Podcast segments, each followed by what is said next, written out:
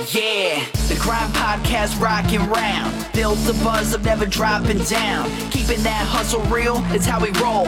It's about our time to explode. Breaking down walls to success. But you gotta work harder than the rest. Hustle in the game, that's how you win. It's a mindset that you gotta lock in. Love the process, not the goal. Hustle and grind, that's how we roll.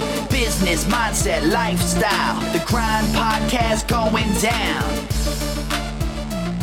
Herzlich willkommen bei einer weiteren Folge von The Grind. Heute habe ich einen super coolen Gast dabei, den Philipp Malte Lingnau, wenn ich das richtig ausgesprochen habe. Und äh, wir kennen uns noch gar nicht so lange, der Philipp und ich. Der Philipp hat mich irgendwann mal auf Snapchat angeschrieben und hat gesagt, hey Lars, cool, was du da so machst. Äh, ich hatte irgendwas wegen Investments oder irgend sowas in die Richtung gepostet, glaube ich mal.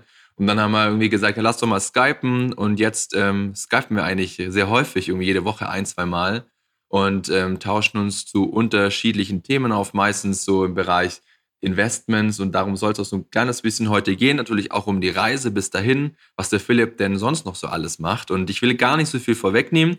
Ich übergebe dir jetzt einfach mal das Wort, lieber Philipp, und würde mich freuen, wenn du dich unseren Hörern mal vorstellst und was du aktuell so machst und wer du bist. Ja, vielen Dank erstmal, dass du mich hier eingeladen hast zum Podcast. Ähm, auch danke für die netten Worte jetzt hier zum Anfang. Ähm, zu mir, ich heiße Philipp Maltlingnau, das hast du schon richtig ausgesprochen. Ähm, 25 Jahre alt und ja, bin mittlerweile, würde ich mich als Unternehmer bezeichnen. Ähm, ja, äh, was mache ich? Ich bin im Online-Marketing tätig. Ähm, es liegt ein bisschen nahe, so wie wir uns kennengelernt haben. Und ja, wie gesagt, wir haben uns über Snapchat kennengelernt. Ich habe da auch immer so ein bisschen verfolgt, die Reise von dir, dieses FBA-Thema. Das hat mich auch immer so ein bisschen interessiert nebenbei. Und da ist so der Kontakt darüber zustande gekommen.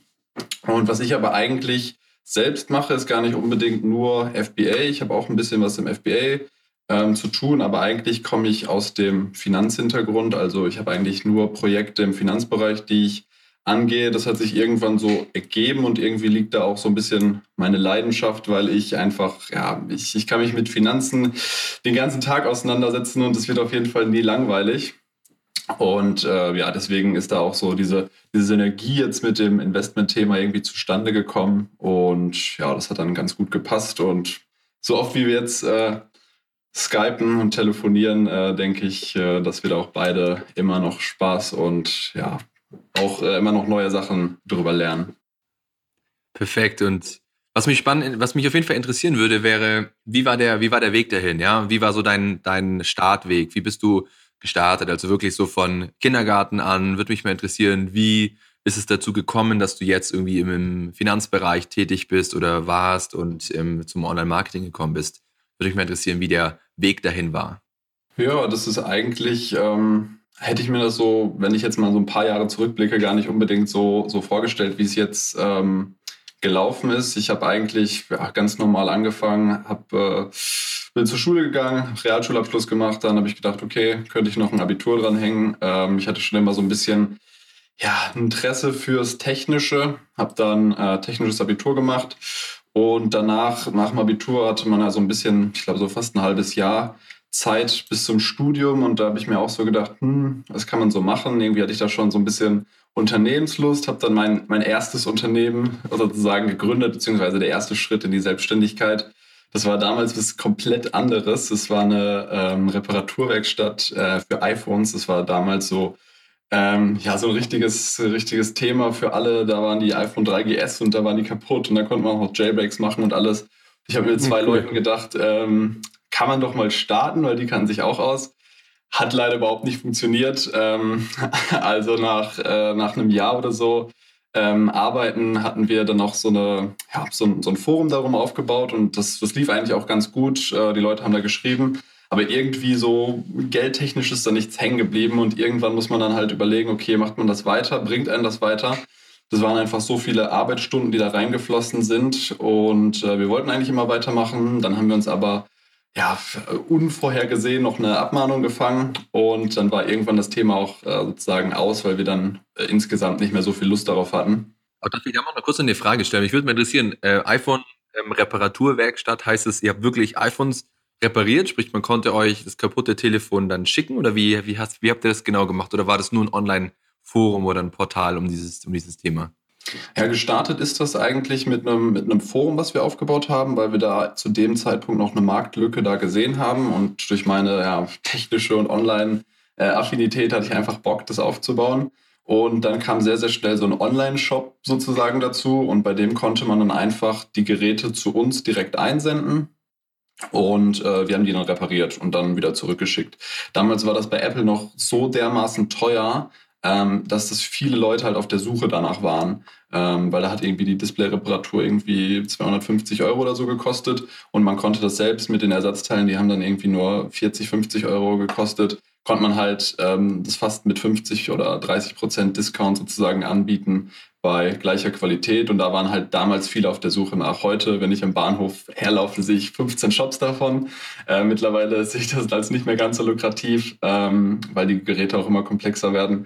Aber ja, es ist sozusagen auf dem Online-Shop dann hinausgelaufen. Ähm, dann halt eigentlich Endkundengeschäft, äh, Dienstleistung. Und ja, das war, das war diese Geschichte, die dann irgendwann zu Ende gegangen ist. Cool, sehr spannend. Ja, also kurz danach habe ich dann auch mein, mein Studium begonnen, weiter in dem Bereich und dann war eigentlich Selbstständigkeit erstmal sowieso gegessen, da war auch alles, alles abgemeldet. Irgendwie äh, hatte mir das dann mit, der, äh, mit dem Ende, was es da genommen hatte, äh, hatte ich auch erstmal überhaupt keine Lust mehr, ähm, weil das war echt äh, mit Anwälten und allem möglichen, wenn man das noch nie mit so einer Abmahnung hatte, ähm, war das damals mit, ich weiß nicht, wie alt ich da war, 18 Jahren. Ähm, das ist noch ein bisschen ein ganz anderes Thema, wie wenn ich damit heute umgehe. Und Darf ich mal fragen, willst du den Hörern sagen, du musstest nicht, warum ihr deine Abmahnung bekommen habt? Das würde mich, würde mich interessieren. Ja, klar, ich habe damit kein Problem. Also es lief ähm, darauf hinaus, es gab zu dem Zeitpunkt natürlich Konkurrenten und ähm, da hat ein anderer Konkurrent uns halt einfach abgemahnt. Ähm, unserer Meinung nach wegen Nichtigkeiten. Wir haben uns dann einfach einen, ja, einen Anwalt geholt und er meinte, okay, das wäre auch überhaupt nicht ähm, ja, irgendwie äh, anmaßend, das zu, das wäre anmaßend, das zu machen. Und der Konkurrent war auch irgendwie aus der ganz anderen Seite Deutschlands, hat ein Ladenlokal geführt und eigentlich standen wir nicht direkt in einem Wettbewerbsverhältnis. Und ähm, ja, dann habe ich auch mal so ein bisschen darum herum recherchiert und es sah halt so ein bisschen nach einer Masche aus, um die Konkurrenz fernzuhalten. Und Aber weil, weil, ihr, weil ihr Geräte repariert habt oder weil ihr auch kein Impressum hattet oder woran, woran lag das? Äh, nee, also die, es, es war, glaube ich, irgendeine, ähm, ja, irgend so eine Zeile auf der Homepage wurde irgendwie, wurde irgendwie abgemahnt, wo wir irgendwas gesagt haben, äh, was wohl äh, der Gegenpartei, was sie meinten, wäre sozusagen nicht, nicht rechtens, dass man sowas sagt. Also ich, ich weiß nicht mehr, was es war. Wir haben eine Gegenabmahnung geschickt und das ganze Thema hat dann insgesamt zwei Jahre gedauert und ist dann vor Gericht geendet für so eine Scheiße. Ähm, wo, wo eigentlich äh, ich jetzt im Nachhinein hätte sagen können, nach dem ersten Schreiben, okay, komm, wir einigen uns, jeder zahlt seinen Anwalt und es Ruhe. Ähm, aber das, die Erfahrung hatte ich halt damals noch nicht und der Anwalt meinte, äh, ja, wir können da noch ein bisschen Geld äh, rausholen, die sind auf jeden Fall in einer schlechteren Position.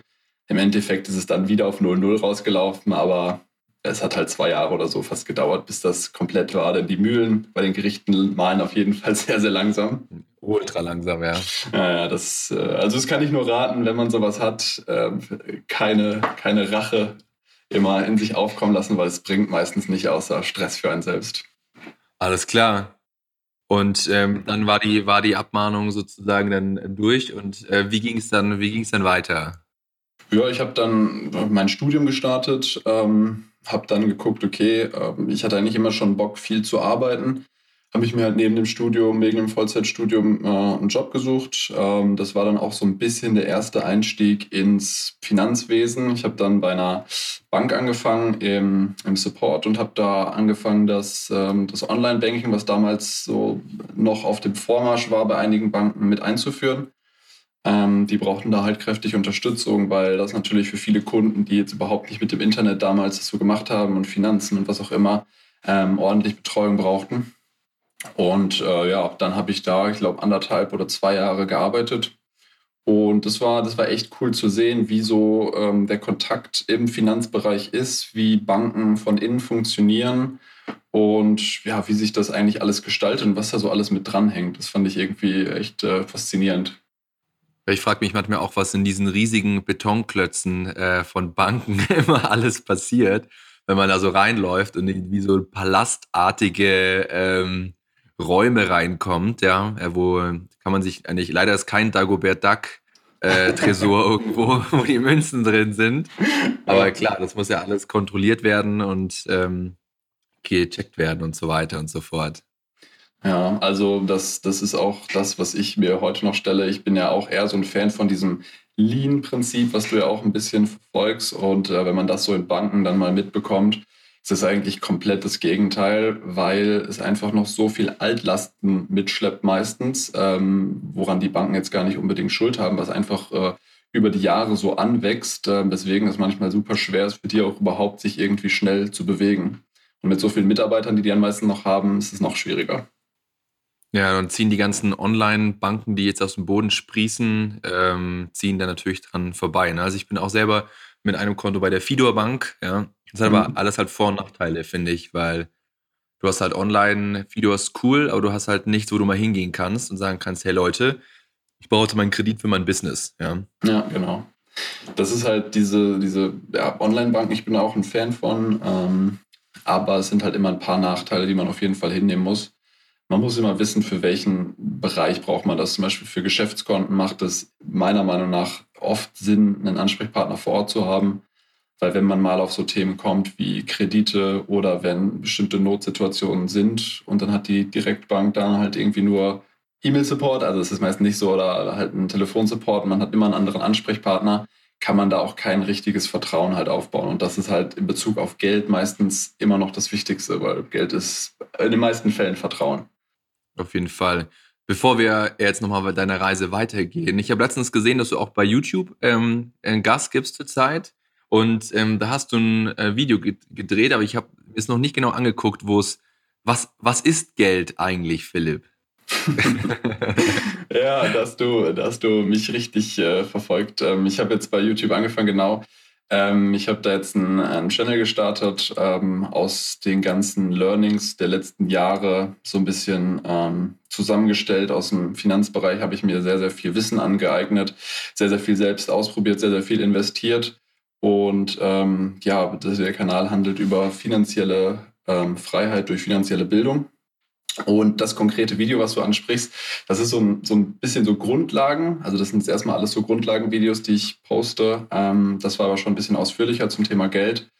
Und das ist erklärt eigentlich, was, was Geld eigentlich ist. Und, und das ist eigentlich immer nur ein, ja, eine Art Lagerstätte für einen gewissen Wert, den man liefert oder einen gewissen Wert, weil wenn ich jetzt zum Beispiel dir sage, okay, ähm, bring mir doch mal ein Eis mit, dann weißt du, okay, dieses Eis hat einen Wert von weiß ich, was kostet eine Kugel? Ein Euro. Und ähm, das ist Geld ja eigentlich. Wir wissen, dieses Geld, dafür kann ich das und das machen. Und hinter diesem Geld steckt die und diese Leistung. Und ähm, das ist eigentlich entstanden, dieses Denken, durch den, durch den Tauschhandel vorher schon, weil ähm, früher wusste man ja, ich gebe dir Leistung X, zum Beispiel, ich habe das im Video gesagt, ähm, drei Liter Milch, du gibst mir einen Hammer. Und ähm, das, das hat ja ganz gut funktioniert, wenn du gerade Milch brauchst oder ich gerade einen Hammer. Aber irgendwann funktioniert das halt nicht mehr. Wenn ich jetzt 500 Liter Milch habe, kannst du die vielleicht nicht gebrauchen. Und ähm, ja, irgendwann wurde dann halt das Geld als Zwischenmittel und Adapter eingesetzt und dadurch ähm, wurde halt so ein bisschen oder wird verwässert oder sieht man nicht mehr, was, was Geld eigentlich genau ist, weil ähm, jetzt muss ich, muss ich gucken, dass ich es gut auf den Punkt bringe, sonst hole ich zu weit aus. ähm, ähm, wenn ich dir jetzt, also ich mache das nochmal an einem Beispiel. Ähm, wenn wir immer tauschen, also ein Hammer gegen Milch, ähm, dann funktioniert das so lange, wie wir beide zufrieden sind. Wenn ich jetzt aber anfange, in meiner Milch ist irgendwie sind immer Haare drin und die wird sauer oder sonst was, wirst du mir irgendwann nicht mehr den Hammer dafür geben. Und da wird sehr, sehr schnell klar, den Wert, der ich liefere, ist nicht hoch genug. Und wenn wir das jetzt mal auf mhm. Geld ummünzen sozusagen oder in, in Geld transferieren, sieht man das nicht, weil Geld ist immer ein Stück Papier, was bedruckt ist und wir sehen nicht mehr den Wert, den wir liefern. Und das Problem tritt dann erst auf, wenn wir Geld sozusagen verdienen wollen, weil ähm, wenn wir nicht genug Geld verdienen oder den Eindruck haben, nicht genug Geld zu verdienen, ist es meistens einfach nur, weil der Wert, der von uns selbst geliefert wird, einfach nicht groß genug ist. Weil ansonsten würden wir mehr Wert schaffen und dadurch im Umkehrschluss irgendwann noch mehr Geld anziehen. Hm, sehr, sehr coole Definition für Geld, ja. Vor allem gerade diese, diese, diese Werteentkopplung, sage ich mal, von Papier und Münzen versus dem, was dahinter steht, ähm, das ist ja dann genau ähm, auch das Inflationsthema, meiner ja. Meinung nach, oder? Kann man so ein bisschen auch sehr gut sehen, wenn man das mal so getrennt betrachtet. Ähm, dass halt dann ja Dinge einfach dann immer äh, wertloser werden oder im Sinne von, dass halt einfach dann irgendwann eine Kugel 1,50 kostet und 2 und 3 und 4 Euro, obwohl ja. es eigentlich der gleiche physische, physische Wert ist oder so. Ja, genau. Okay, jetzt sind wir ein bisschen abgedriftet, aber ich wollte auf jeden Fall wissen, Philipp, was ist Geld? okay, cool. Alles klar, du hast jetzt bei der, bei, der, bei der Bank so ein bisschen hier Support gemacht, aber irgendwie bist du ja trotzdem ein Unternehmer geworden und hast ja einige Projekte am Start. Aber wie, wie, war, der, wie war der Switch? Wie bist du da jetzt dann weiterhin gekommen? Genau, also irgendwann lief es dann darauf hinaus, dass das Online-Banking auch soweit eingeführt war. Und ähm, das war halt dann eine befristete Stelle. Ähm, nach den zwei Jahren bin ich dann auch ähm, weggegangen und das war eigentlich auch eine gute Sache. Ich hatte nämlich mich auch parallel dann schon direkt umgeschaut, weil ich hatte einfach auch Bock zu arbeiten und ähm, bin dann in Unternehmensberatung im, ähm, ja, im Retail-Bereich reingekommen, also nicht Finanzbereich. Die hatten eine Finanzsparte, aber in der war ich nicht. Und da war halt dann sozusagen die, die Beratung im IT für Retail. Also Retail, das hat mir vorher mal nichts gesagt. Also es ist so ein so ein Supermarkt, also größere Supermärkte, sagen wir mal Lidl, Rewe, Edeka, alles Mögliche, Aldi. Mhm. Die haben halt sehr, sehr viel IT dahinter, weil das kann man sich ja vorstellen, irgendwie ja, Leute, die Rechnungen an die stellen, Lieferanten und das muss ja auch alles irgendwie abgewickelt werden. Und das war sozusagen der nächste Meilenstein, den ich dann äh, ja, erklommen hatte, weil ich immer dachte, irgendwann zwischendurch so war Unternehmensberater, das muss ja richtig cool sein, die haben die besten Einstiegsgehälter, das ist, äh, da, da, hat man immer nur hinter den, äh, mit den Geschäftsführern zu tun und äh, das ist alles richtig cool. Und das ist das, was ich in meinem Leben machen will. Das war, das war so ein bisschen der, der Gedanke, was ich auch nach meinem Studium machen wollte. Und dann dachte ich, okay, wie kann ich das erreichen? Habe es mir dann schon als Studentenstelle 20 Stunden die Woche gesucht und habe es dann damit äh, umgesetzt und hatte dann die Möglichkeit, schon mal auszuprobieren, wie es ist, wenn ich da mit dem Studium fertig bin, ob es das Richtige ist. Und war es das Richtige? Ja, wie du jetzt schon angedeutet hast, war es das nicht. Beziehungsweise das Richtige, es ist auf jeden Fall ein mega geiler Bereich. Es macht mega Spaß, Consulting an sich. Und ähm, ich habe mega viel gelernt, weil der große Unterschied war so, eigentlich bei der Bank ist es so, wenn man in einem Unternehmen ist, ähm, ist man sehr, sehr stark in die ähm, Prozesse sozusagen ähm, eingespannt und man sieht immer nur die Unternehmenssicht. Und wenn man jetzt bei einer Unternehmensberatung ist, ähm, ist es so, dass man ja ähm, sozusagen von vornherein beigebracht äh, bekommt, guck dir alle Unternehmen eigentlich an, so gut wie möglich, schnupper überall rein, hinterfrage alles, was die machen, weil überall, wo Schwachstellen einfach bestehen, kann man ja, ähm, ja Beratungsleistungen verkaufen, beziehungsweise die Unternehmen erstmal effizienter machen oder verbessern oder sonst was. Und ähm, das war sozusagen der größte Kontrast und das ist auch mit eigentlich eins der ja, interessantesten ähm, Bereiche oder interessantesten Sachen am Consulting-Bereich, dass man halt so, so viel mitbekommt und in sehr, sehr kurzer Zeit extrem viel lernt. Deswegen, also für, für einen Einstieg würde ich es jetzt, glaube ich, nochmal genauso machen, weil das, das ist auf jeden Fall ein richtig cooler Bereich, wo man mega viel lernt. Also rätst du auch, wenn Menschen zum Beispiel jetzt ähm, nicht genau wissen, was sie machen wollen, weil sie einfach ihr inneres Warum noch nicht kennen so richtig, ja, mhm. dass sie sagen, okay, ähm, ich studiere irgendwie ein bisschen was Allgemeines und äh, gehe dann irgendwie in den Consulting-Bereich und äh, consulte sozusagen andere Firmen, um dann einfach auch in andere Firmen tiefer reingehen zu können, um dann wirklich die anderen Prozesse auch kennenzulernen, weil es ist, hört sich sehr, sehr, sehr vielseitig an dann.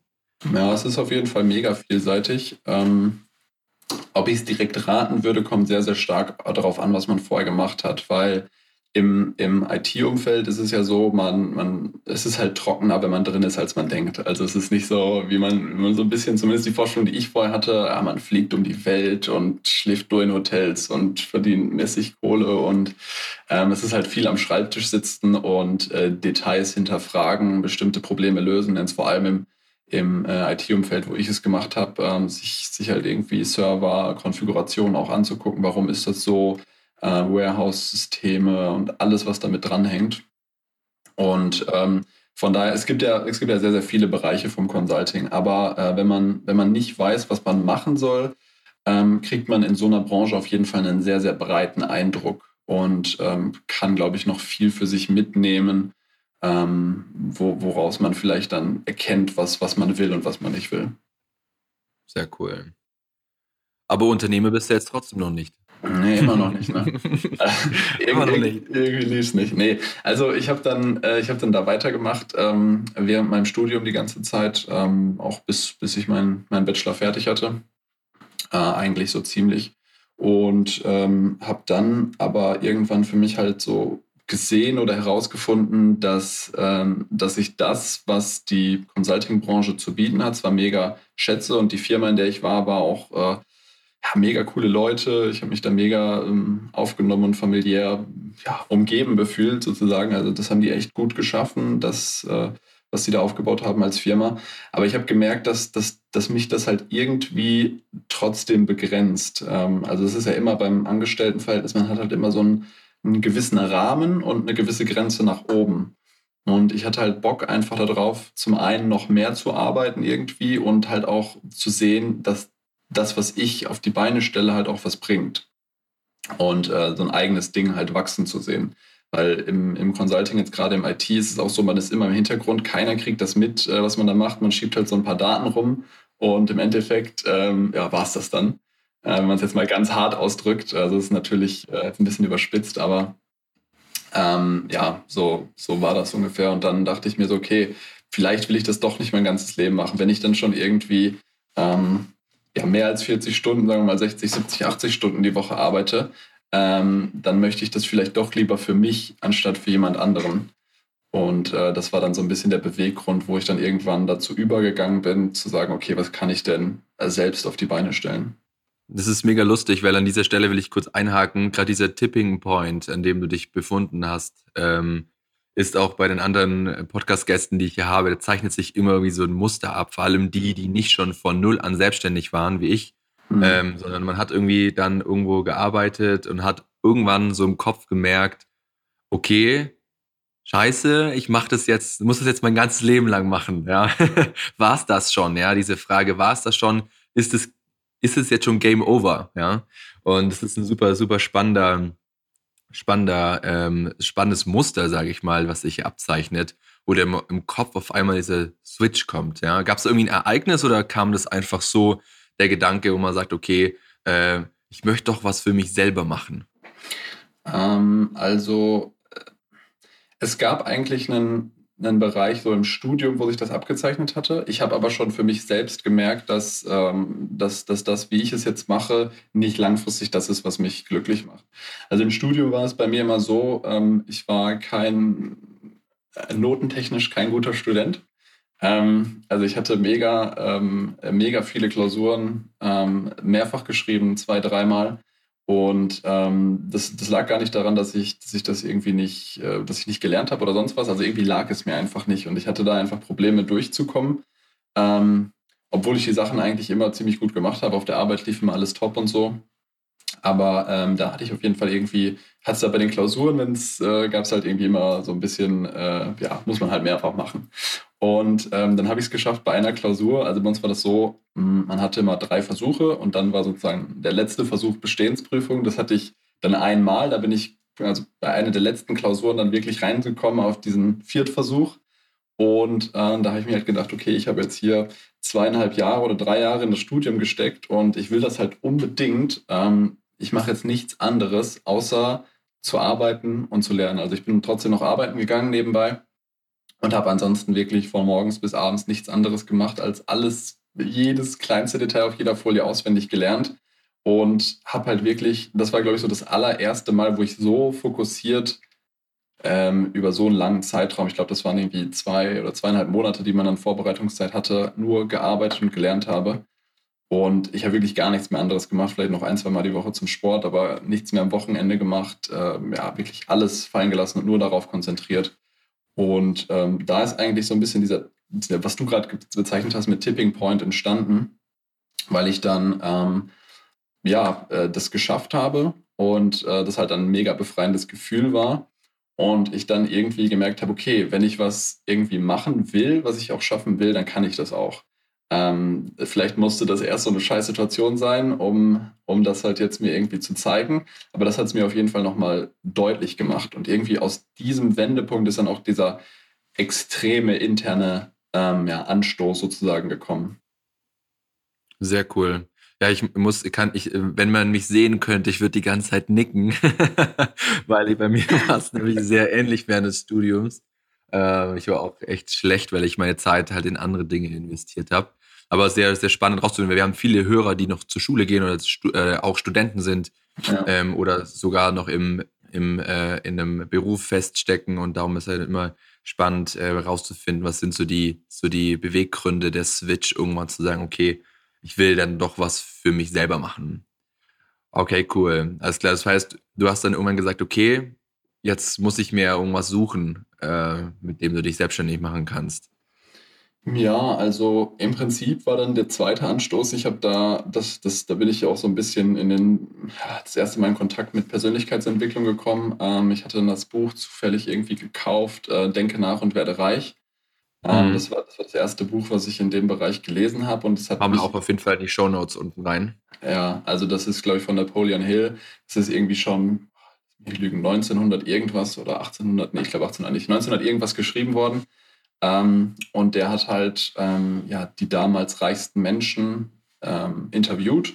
Und ähm, also der hat von einem Millionär damals oder was auch immer das war, ähm, die Aufgabe bekommen, das als Lebenswerk sozusagen zu machen, dass er die reichsten Leute der Welt ähm, interviewt, das aufbereitet und guckt, gibt es die Erfolgsgeheimnisse oder gibt es Parallelen zwischen diesen Personen. Und das Buch gliedert das eigentlich in sehr, sehr einfache Kapitel, was man so machen kann. Und da ist halt viel auch mit Autosuggestion und sowas wieder gearbeitet wird. Und ich habe mich irgendwie von dem Buch extrem packen lassen und ähm, ja, habe mir dann angefangen, das erste Mal auch meine Ziele so ein bisschen bewusster zu machen, meine Ziele aufzuschreiben.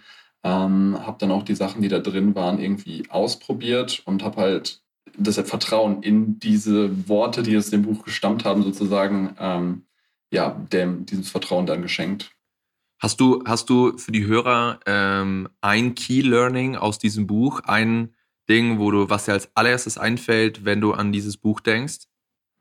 Ziele verschriftlichen. Also wirklich mit Handschrift äh, die Ziele aufschreiben und sich überlegen, sind das meine Ziele oder sind das irgendwelche Ziele, die vielleicht von meiner Umgebung mir sozusagen einge, bläut wurden, weil das, das ist mir zumindest am Anfang äh, schnell aufgefallen, was auch, was heißt für jemanden persönlich Erfolg und sonst was, wenn man, wenn man für sich selbst herausfindet, was, ähm, was Erfolg eigentlich ist und was für, was für Ziele man selbst erreichen möchte, ähm, dann, dann hat das einen, gibt es auf jeden Fall einen Kickstart und dieses Ziel erreichen und Zieldefinition, das ist sozusagen das Key Learning und was ich auch seitdem beibehalten habe. Spannend. Cool. Gut, und dann hast du gesagt, dich weiter mit Persönlichkeitsentwicklung beschäftigt, Bücher gelesen und dann ähm, irgendwann auch dein erstes Business gestartet, oder? Ja, also ich habe jetzt nicht allzu lange gewartet mit, ähm, mit Planung. Ich habe das Buch gelesen, dachte mir dann, okay, ähm, ich habe jetzt mir ein sehr, sehr hohes Ziel gesetzt. Ähm, keine Ahnung, wie ich das erreichen soll. Ähm, und, Was war denn das Ziel? Das äh, ja, mich jetzt. also es war, also im Buch wird es auch ähm, wird so beschrieben, man soll sich ein monetäres Ziel setzen. Und ähm, ich habe so daran gedacht, okay, was, äh, was kann ich mir denn als Ziel setzen? Ich habe mir so den, den größten Betrag, äh, den ich mir sozusagen damals erträumen konnte, habe ich mir dann als Ziel gesetzt und habe ihn dann verdoppelt. Und ähm, was ich so monatlich verdienen möchte. Und äh, das, das war sozusagen das Ziel. Und dann dachte ich so, boah, keine Ahnung, wie ich das erreichen soll. Ähm, Kannst du das exakte Ziel nennen? Es würde mich interessieren, was da in deinem Kopf war. Also ich möchte es jetzt nicht ganz genau nennen. Ähm, okay. Ähm, aber äh, ja, auf jeden Fall ähm, war, war das so ein bisschen der, äh, war das so ein bisschen der, der Anstoß, was aus dem Buch entstanden ist. Und dann habe ich auch geguckt, mir das Ziel immer weiter also täglich zu visualisieren, äh, zu gucken, ähm, was kann man machen und das dann auch runterzubrechen, welche Schritte sind notwendig, um, ähm, um halt irgendwie dahin zu kommen. Okay, spannend. Welche Schritte waren das jetzt dann, die du gegangen bist? Ja, also Dein ähm, 530.000 Euro Monatsgehalt zu erreichen? ja, so wenig war es dann doch nicht. Ähm, nein, also das, das Problem war so ein bisschen, man fängt ja an und man, man setzt sich, also das ist da auch eine Sache, man muss sich halt einen exakten Zeitpunkt setzen, wann man das erreichen möchte, weil ansonsten ist es so ein Ziel, was ja ein bisschen dahin driftet. Es gibt kein, es gibt keinen genauen Anhaltspunkt, an dem man sich orientieren kann. Und ähm, was ich dann gemacht habe, es war, glaube ich, irgendwie anderthalb Jahre in die Zukunft, wo ich gesagt habe, okay, innerhalb von anderthalb Jahren möchte ich das schaffen. Ähm, und dann wusste ich eigentlich gar nicht, was ich machen soll. Weil da hat man so einen Berg da und weiß überhaupt nicht, wie man da irgendwie hinkommen soll. Ähm, und dann habe ich einfach angefangen, okay, ich hatte immer schon so eine Affinität für dieses ganze Online-Marketing-Thema und ich habe auch zwischendurch, immer wenn ich mal wieder so ein bisschen Zeit zwischendurch hatte, habe ich so ein bisschen in dem Bereich auch gelesen und ich war nie so komplett raus, weil mich das einfach, das hat mich einfach irgendwie interessiert. Und ähm, dann habe ich halt gesagt, okay, ähm, ich, ich habe jetzt XY Startkapital, also ich habe, glaube ich, mit 1500 Euro oder 2000 Euro habe ich angefangen, habe gesagt, okay, das ist jetzt das Kapital, mit dem möchte ich das schaffen. Das ist alles. Und ähm, habe dann halt angefangen, irgendwie alles Mögliche nochmal im, im Online-Marketing-Bereich zu konsumieren, zu lesen, an Videos anzugucken und ähm, habe dann aber nicht nur konsumiert, sondern bin halt auch sehr, sehr schnell zum Handeln gekommen, weil dieses Lesen und so, das war mir eigentlich immer direkt schon langweilig, weil ich musste halt irgendwas machen. Weil wenn man nur liest, ähm, ist auf jeden Fall kein Fortschritt da. Ähm, das ist immer schön und gut. Und ähm, was, man, was mir schnell aufgefallen ist, man, man sucht immer nach einem heiligen Gral, wie etwas perfekt geht, was jemandem auf einem goldenen Tablett am besten noch äh, präsentiert. Und ähm, ja, anstatt es irgendwie selbst zu machen und dann vielleicht nur die Hälfte davon hinzukriegen, aber dafür dann halt was zu haben, an dem man arbeiten kann. Ich habe da mit allem Möglichen angefangen. Ähm, du wolltest was sagen? Ja, nee, ich finde es nur, äh, ich wollte nur, ähm, ich habe mir gerade auf mein tolles Papier rechts geschrieben, äh, Wissen ist äh, überall verfügbar. Ja, und es ist ein sehr spannendes Beispiel, was du sagst. Das Wissen oder gerade es ist ein, sag ich mal, ein sehr großer Vorteil unserer heutigen Generation. Ja, YouTube, äh, Blogposts, Websites, das Wissen ist überall da. Also man kann sich einfach hinsetzen und lesen, ja, und Sachen aneignen und dann mit dem Wissen, was man sich angeeignet hat, einfach anfangen, ja. Und das habe ich mir so ein bisschen hier aufgeschrieben, was ich eigentlich jetzt noch sagen wollte, was ich hiermit getan habe. ah, sehr gut. Genau, mit was hast du denn jetzt angefangen, Philipp? Genau, also ich habe mit, hab mit allem Möglichen angefangen. Ich habe am Anfang Nischenseiten gebaut, wie es heute auch immer noch gang und gäbe ist bei Amazon. Ähm, ich habe Kindle-E-Books äh, geschrieben, schreiben lassen. Ähm, und ich habe irgendwie alles Mögliche ausprobiert, Suchmaschinenoptimierung und ähm, ja, dann bin ich irgendwie bei den, bei den Nischenseiten so ein bisschen hängen geblieben das mit den Kindle-E-Books hat funktioniert. Da habe ich aber schnell gemerkt, okay, die Skalierbarkeit, wie ich mir das vorstelle, funktioniert da nicht. Deswegen habe ich es fallen lassen. Funktioniert bis heute noch. Also äh, die Sachen, die ich damals aufgebracht, aufgebaut habe, bringen mir heute noch Geld. Ähm, aber es war auf jeden Fall nicht das Richtige. Das habe ich dann bemerkt, als ich es ausprobiert hatte. Und dann habe ich halt mit Nischenseiten angefangen und dachte so, okay, alle Leute machen irgendwie Nischenseiten. Warum macht man dieses ganze Amazon-Thema, wenn es doch auch Nischen gibt für den Finanzbereich? Und ähm, dann bin ich so ein bisschen da ähm, halt hingekommen, dass ich angefangen habe, ähm, äh, Nischenseiten im Finanzbereich aufzubauen. Und das war dann sozusagen Stein des, des Anstoßes zu diesem ganzen Finanzthema. Also damit hat das so angefangen und dann ist es eigentlich immer weiter in die Richtung gelaufen, weil sich dann irgendwie eins zum anderen gekommen ist. Und ähm, ja, das hat sich dann irgendwie so hochgeschaukelt und dann bin ich auch so ein bisschen da hängen geblieben, weil es einfach mega Spaß gemacht hat oder mega, mega Spaß macht. Okay, kannst du für die Menschen, die vielleicht nicht wissen, was Nischenseiten sind, mal erklären, was eine Nischenseite ist, was das, was das bedeutet? Einfach so in zwei, drei Sätzen. Genau, also ähm, den meisten Leuten sagt ja mittlerweile irgendwie Check24 etwas. Das ist ja ein sehr, sehr großes Vergleichsportal für ähm, alles Mögliche mittlerweile oder auch Verivox. Ähm, und die haben ja hier Versicherungsvergleich und ähm, Girokontenvergleich und was weiß ich für einen Vergleich. Und ähm, die decken ja ein sehr, sehr breites Spektrum ab. Und Nischenseiten sind eigentlich dafür da, sich auf ein ganz kleines, spezielles Thema auszurichten und über dieses Thema dann gezielt zu informieren, äh, beziehungsweise gezielt für dieses Thema einfach Besucher anzuziehen. Und indem man dann nur für dieses kleine Thema ähm, versucht, seine Seite zum Beispiel jetzt in Suchmaschinen zu optimieren oder da auch zu positionieren, hat man halt nicht so eine große Konkurrenz, wie wenn man breit geht. Und ähm, ja, man, man konkurriert nicht mit so vielen Leuten, kann sich auf einen kleinen Bereich äh, fokussieren und bedient dann nur genau diesen Mini-Bereich in diesem breiten Feld der Finanzen oder auch äh, Amazon oder was auch immer. Also es gibt es ja in sehr, sehr vielen Bereichen. Wie schaut das Geschäftsmodell dahinter aus von Nischenseiten? Also du hast dann ich mal, jetzt einen kleinen, also sprich, ähm, ich setze einen WordPress-Blog auf und fange an über, keine Ahnung, äh, irgendwas, äh, irgendeine, irgendeine Nische sozusagen Texte zu schreiben und bekomme dann so die sozusagen die ersten Besucher, aber davon kann ich ja leider noch meine Miete nicht bezahlen. Ne? Nee, das wäre das wär schön, aber so funktioniert es leider nicht. Ähm, es, es funktioniert im Prinzip so, ähm, man, man fängt an, wie du schon richtig gesagt hast, man setzt äh, irgendein Online-System auf, also ähm, WordPress oder auch eine normale HTML-Seite, ist erstmal ganz egal, und fängt an, Inhalte zu produzieren, ähm, die das Thema beschreiben und die, das, äh, die dem Nutzer, die der halt lesen möchte.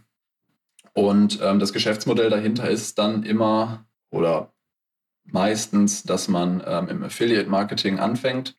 Das heißt, ähm, wenn ich jetzt zum Beispiel Girokonten, ähm, Girokonten vermitteln möchte und ich habe eine Seite zum Thema Girokonto-Vergleich, also die jetzt zum Beispiel bei Google nur auf das Keyword ähm, Girokonto-Vergleich optimiert ist, dann ähm, also das Geschäft quasi dann äh, zu den ganzen Online-Banken gehen würdest und überall fragst, ob, eine, äh, ob du eine Provision bekommst für die verschiedenen Banken, wenn sich jemand über deine Seite anmeldet. Das wird, dann, das wird letztendlich ja das Businessmodell hinter ähm, einem, einem ja, genau. Nischenportal sein im Bereich ähm, äh, Girokontenvergleich. Ja, also um, um dann nochmal auf das Geschäftsmodell, um das abzuschließen, ähm, ist man, äh, man hat halt diese Besucher und die Vermarktung dahinter ist halt ähm, primär das Affiliate-Marketing. Das heißt, man guckt, welche potenziellen Partner könnten an den Besuchern dieser Webseite jetzt interessiert sein. Jetzt im Vergleich, im Girokonto-Vergleich ist es natürlich relativ offensichtlich, dass es Banken sind, ähm, sowohl Filialbanken als auch Direktbanken. Und dann geht man halt hin und guckt, okay, wie kann ich ähm, jetzt mit denen irgendwie kooperieren? Dann gibt es halt so Vermittlungsnetzwerke, die das schon für einen vorher erledigt haben und das so ein bisschen bündeln und dann kann man sich darüber anmelden, kriegt dann den ganzen Kontakt zu den Banken und kann dann für jeden vermittelten ja, äh, Nutzer, der ein Konto abschließt, äh, kriegt man dann halt eine Provision und ähm, ja, so funktioniert das wie ganze Geschäftsmodell. Wie hoch ist da so eine, so eine Provision? Also wie ich das damals mal gesehen habe, sind die wenn da sich jemand bei so einer Online-Bank anmeldet, ist schon gar nicht so schlecht, was man dann verdienen kann. Was ist da so der, so der, ähm, die Vergütung pro, pro Lead bei ja, den also, meisten so im Schnitt? Also es gibt da keine Vergütung pro Lead meistens, es ist wirklich pro Sale, dass du halt wirklich das Konto abschließend eröffnet ist. Und das okay. kommt stark auf das Bankprodukt an. Also im Tagesgeld- und Girokontobereich fängt das meistens so bei 25 Euro an, wenn die Hürden bei den Konten sehr, sehr gering sind und geht dann so bis 50 Euro. Also ich würde mal sagen, der Schnitt sind so 30 bis 35 Euro. Und ähm, das ist natürlich für, für eine Anmeldung, also für einen Kontoabschluss im Vergleich jetzt zu anderen Bereichen, in dem Nischenseiten äh, gebaut werden, war das, war das für mich immer sehr, sehr spannend. Weil, äh, also angefangen aufzubauen habe ich das Ganze dann noch, ähm, während ich angestellt war als ähm, Unternehmensberater oder beziehungsweise, das war ja nicht Vollzeit, äh, habe ich 20 Stunden gearbeitet und ich habe dann einfach geguckt, okay, ich habe jetzt einfach nicht so viel Zeit. Ich habe da meine ähm, meine Unternehmensberatertätigkeit, die mir alles bezahlt und die auch noch auf jeden Fall ein bisschen Geld übrig lässt, äh, die ich dann gegebenenfalls sogar noch mit investieren kann. Und ähm, habe halt nebenbei noch mein Studium. Wie soll ich das jetzt eigentlich noch schaffen, jetzt noch selbstständig zu, äh, zu machen? Und mhm. ich, ich wollte das aber so sehr, ähm, dass ich dann einfach gesagt habe, okay, ich arbeite vor der Arbeit, ich arbeite nach der Arbeit und ähm, ja, ich muss es halt jetzt so lange durchziehen, bis ich dann halt meine Arbeit kündigen kann. Wie lange es jetzt insgesamt gedauert hat, ähm, ich würde schätzen, so ein Dreivierteljahr ungefähr, so ein halbes bis Dreivierteljahr. Ähm, ich muss aber auch sagen, ich habe sehr, sehr spät gekündigt. Also ich hätte es schon vorher machen können. Ähm, aber es hat halt da auch so Bock gemacht, dass ich irgendwie den Sprung komplett erst relativ spät gewagt habe. Ja, spannend. Und auch das ganze Wissen über sag ich mal, wie man die Seiten aufbaut, wie man sie rankt und so weiter, hast du dir alles auch selber beigebracht wahrscheinlich. Ja, also es kam da, natürlich haben sich da dann so Partnerschaften und ähm, ja, Masterminds und was auch immer alles ergeben. Man kann einfach nicht alles selbst wissen und machen. Ähm, mhm. Aber im Prinzip ähm, hat es davon gestartet, dass ich angefangen habe, okay, wie kann man das machen, was geht und ja, dann das Wissen immer weiter ausgebaut und dann halt vertieft und viel ausprobiert.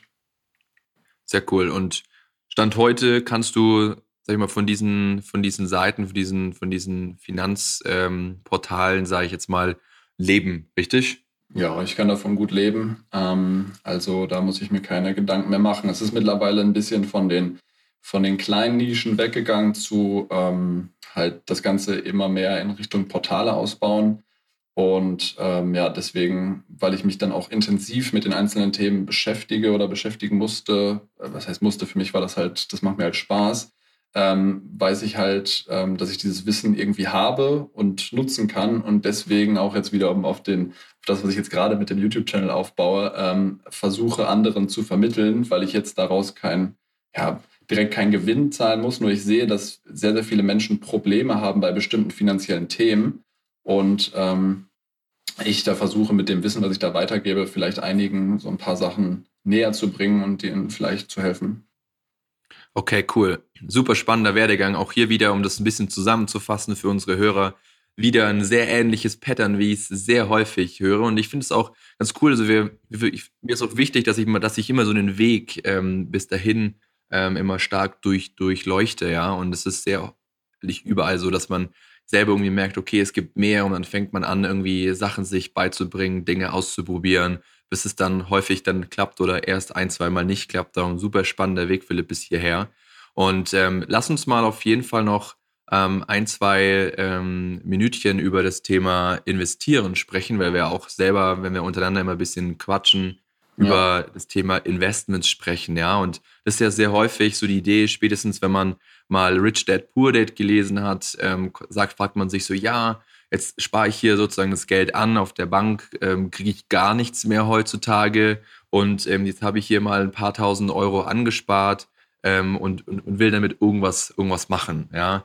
Ähm, soll jetzt hier keine ähm, Finanzberatung sein, aber wie gehst du mit den Euros um, die du übrig hast? Ja? Was machst du in dem Bereich?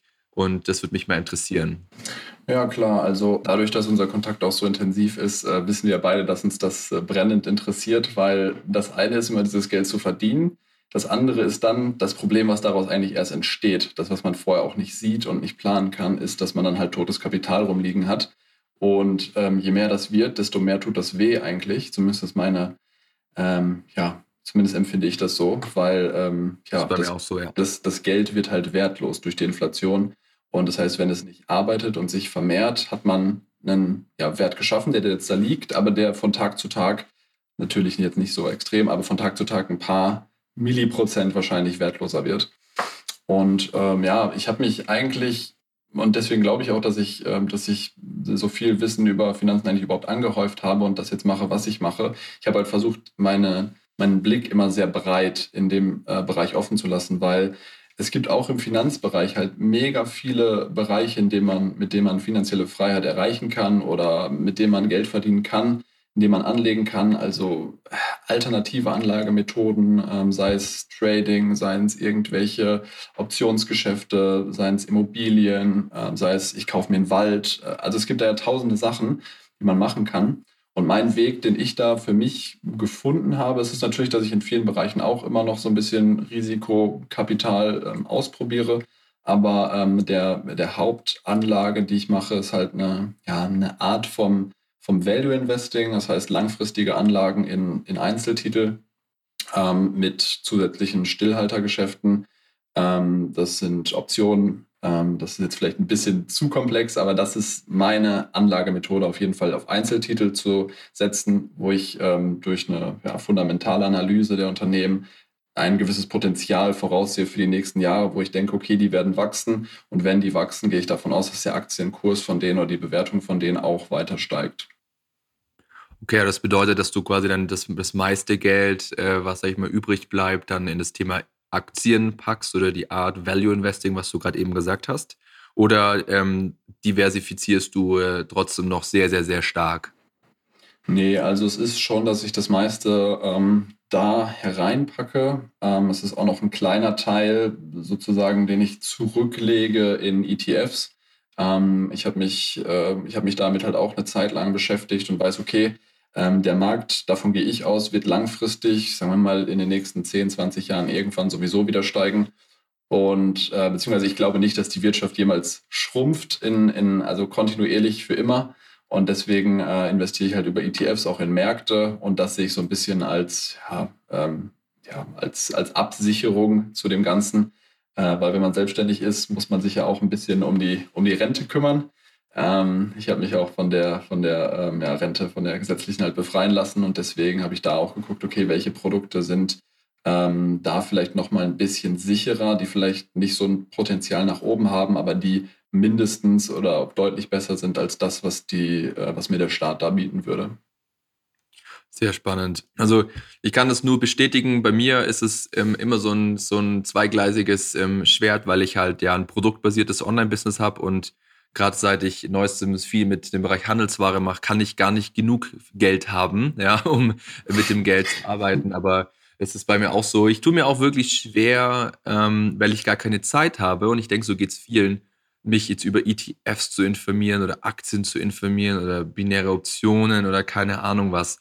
Was würdest du jemand raten, der sagt, okay, ich habe jetzt hier, bin jetzt hier Unternehmer und ich mache ein bisschen Geld und ich habe Geld über, ja, was ich nicht wieder in weitere Unternehmen investieren soll oder was ich zum Teil weitere Unternehmen investieren möchte, aber ähm, auch ein bisschen was anlegen will.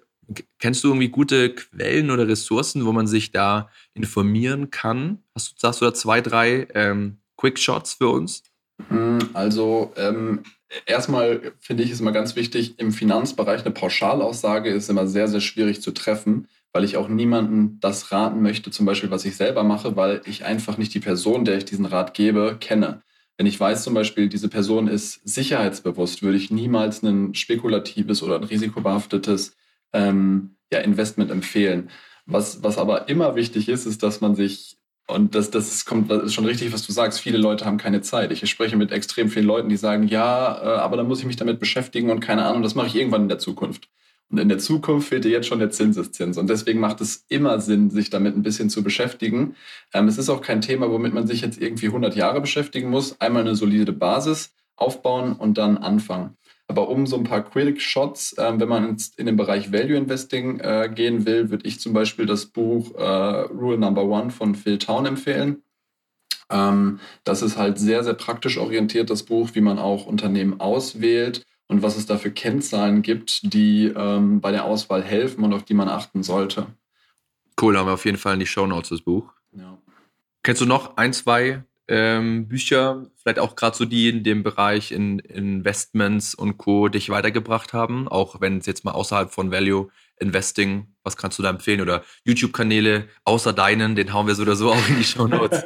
Aber ich glaube, der Kollege ähm, Aktien mit Kopf ist, glaube ich, auch ganz, ganz cool unterwegs und da ganz ehrlich und stabil unterwegs in den verschiedenen äh, Bereichen. Hast du da noch ein, zwei Ressourcen, wo man sich informieren kann? Ähm, nee, also das muss ich auch sagen, den ähm, hier Aktien mit Kopf, Kolja Barkran, das äh, gucke ich auch immer wieder. Da sind immer wieder interessante äh, Anstoßpunkte, ist auch immer viel Mindset, weil, weil äh, ja, Geld hat viel mit ähm, Verstehen und ähm, ja, äh, mit, seinem, mit seinem Geld auch erstmal im Kopf umgehen zu tun. Aber wenn du mich jetzt so fragst, noch ein Buch jetzt im Investmentbereich, ähm, jetzt drehe ich mich mal um, gucke hier auf mein schlaues Bücherregal, was ich dazu so gelesen habe. Du kannst auch gerne, es können auch, können auch gerne ein, zwei andere Bücher sein, die da so drin rumstehen, die dich irgendwie äh, maßgeblich äh, weiter, weitergebracht haben. Also maßgeblich weitergebracht haben, würde ich empfehlen, äh, der Weg zum erfolgreichen Unternehmer von Stefan Mehrath. Das ist eigentlich mein Favorite-Buch. Das liegt eigentlich auch immer hier bei mir auf dem Schreibtisch. Äh, das ist total zerlesen, das ist äh, total zerfleddert, alles vollgeschrieben. Äh, das ist so das Buch, was mich glaube ich, am meisten ähm, ja, auf dem Weg von der Selbstständigkeit zum Unternehmer hin, dann auch mit Mitarbeitern und allem ähm, begleitet hat und mir am meisten Mehrwert da geliefert hat. Sehr cool. Wunderbar, Philipp. Dann danke ich dir an dieser Stelle schon mal für die ganzen Insights und äh, ja, für die ganzen Insights in deinem Weg ähm, bis hierhin. Ich habe noch ein, zwei kleine Fragen, ähm, die ich gerne dir stellen würde, bevor wir das Interview leider schon beenden. Ähm, mich würde mal interessieren, was bedeutet für dich Erfolg? Mm, also Erfolg ist für mich ähm, immer eine persönliche Sache, die man, die man nicht am, ja, am Einkommen meiner Meinung nach messen kann. Ähm, Erfolg ist das, wo man für sich selbst sagen kann, ich habe ähm, Erfolg erreicht mit dem und bin damit zufrieden. Ähm, wenn ich das jetzt konkret für mich ausdrücken müsste, boah, das ist mich jetzt echt auf den Fuß erwischt. Ähm, das war meine Absicht. ähm, lass mich mal ganz kurz ähm, gerne, take your time. Überlegen. Ähm, Jetzt machst du schnell Google, was ist Erfolg? äh, nee, nee. Ähm, also Erfolg für mich heißt, ähm, das habe ich mir auch am Anfang schon sozusagen als, als Ziel das erste Mal in der Definition mit dem, ähm, mit dem äh, ja, Denke nach und werde reich Buch gesetzt, ähm, dass ich die Freiheit habe, nach meinen eigenen, also mein Leben nach meinen eigenen Vorstellungen zu leben, in dem Fall auch ohne Standort gebunden zu sein und andere berufliche Verbindungen, äh, Verbindungen zu haben und mit dem, was mich persönlich erfüllt, mein Geld verdiene und an dem, was ich mache, auch Spaß habe. So das ist für mich meine Definition von Erfolg. Sehr cool. Genau, das geht, das höre ich immer wieder und das ist auch so ein bisschen auch meine Definition von Erfolg, ist einfach diese, ähm, muss mal selber nochmal gucken, ich, ich habe immer das Wort Selbstbewusstsein im Kopf, aber es, darum geht es gar nicht. Es geht um Selbstbestimmtheit, ja, finde ich auch immer eine gute Definition, das ist auch so ein bisschen so meine Definition, selber halt am, am äh, Hebel zu sitzen, selber steuern zu können, wo es irgendwie hingeht, ja. ja. Und ähm, einfach nur die Dinge oder überwiegend die Dinge zu machen, die einem Spaß machen, ja. Für mich wäre noch als Abschlussfrage ähm, ähm, sehr, sehr, sehr spannend zu wissen, was dein Warum ist, ja, was dich so ein bisschen antreibt. Ähm, was ist dein, was ist dein Why? Hast du ein, hast du ein Why? Hast du eine, eine Passion oder irgendwas, was Größeres, was dich irgendwie, irgendwie antreibt? Also ich, ich muss sagen, das, das ist ja so ein Thema, was da immer wieder kursiert und was ich auch andauernd lese. Ich finde, das ist immer ein Thema, das einmal zu definieren, finde ich immer sehr, sehr schwierig. Für mich, ich würde sagen, okay, ich habe extrem Bock daran, Unternehmen mittlerweile aufzubauen, ähm, dass das so ein bisschen der Antrieb ist, immer neue Projekte zu starten und zu sehen, wie die auch, ähm, wie die auch groß werden. Also ich habe einfach ich finde so ein bisschen Erfüllung da drin, wenn ich sehe, dass die Sachen, in die man, die man so viel Zeit reingesteckt hat und was auch kein anderer sozusagen im Hintergrund mitbekommen hat, dass das dann irgendwann funktioniert und groß wird und dann auch irgendwann ohne einen selbst weiter wächst durch Mitarbeiter, durch andere Leute, die man anzieht, durch ja, alles, was sich dadurch so ein bisschen ergibt. Bin zu 100% bei dir. Es stimmt dir zu 100% zu. Bei mir geht es auch, wenn Leute mich fragen, Lars, was ist dein Warum? Ähm, ich habe kein das große Warum. Ja? Ich habe kein wie Gary wie äh, ich möchte irgendwie die New York Jets kaufen oder so, ja. ja. Sondern, ähm, und es passt natürlich perfekt zu The Grind und das ist auch ein sehr schöner Abschluss, weil nämlich es geht genau darum, und da haben wir jetzt auch schon ein, zwei Mal drüber unterhalten, es geht darum, irgendwie Dinge aufzubauen. Das macht irgendwie am meisten Spaß, die ins Wachsen zu sehen. Ähm, und ich persönlich, mich, mir, mir vergeht die Lust dann oft auch, wenn es dann läuft, ja. Mhm. Ähm, von dem muss immer, immer Wachstum dabei sein. Von dem her, ich danke dir, Philipp, für deine Zeit. Sind wir ja doch schon wieder bei einer Stunde gelandet. Wahnsinn, wie schnell die Zeit vergeht. Ja. Ich danke dir dafür deine Einblicke in, dein, in deinen Weg und deine Learnings und ähm, wünsche dir noch einen wundervollen Tag. Ja, ich, äh, ich bedanke mich auch nochmal vor allem für die Einladung. Ähm, richtig cooles Format, was du hier mitgeschaffen hast. Und die erste Folge hatte ich ja schon gehört. Äh, auch nochmal Respekt daran, echt gut auf die Beine gestellt. Ähm, Danke. Und ja, ich fühle mich geehrt, hier äh, eingeladen worden zu sein. Alles klar. Mach's gut. Business, mindset, lifestyle. The Grind Podcast going down.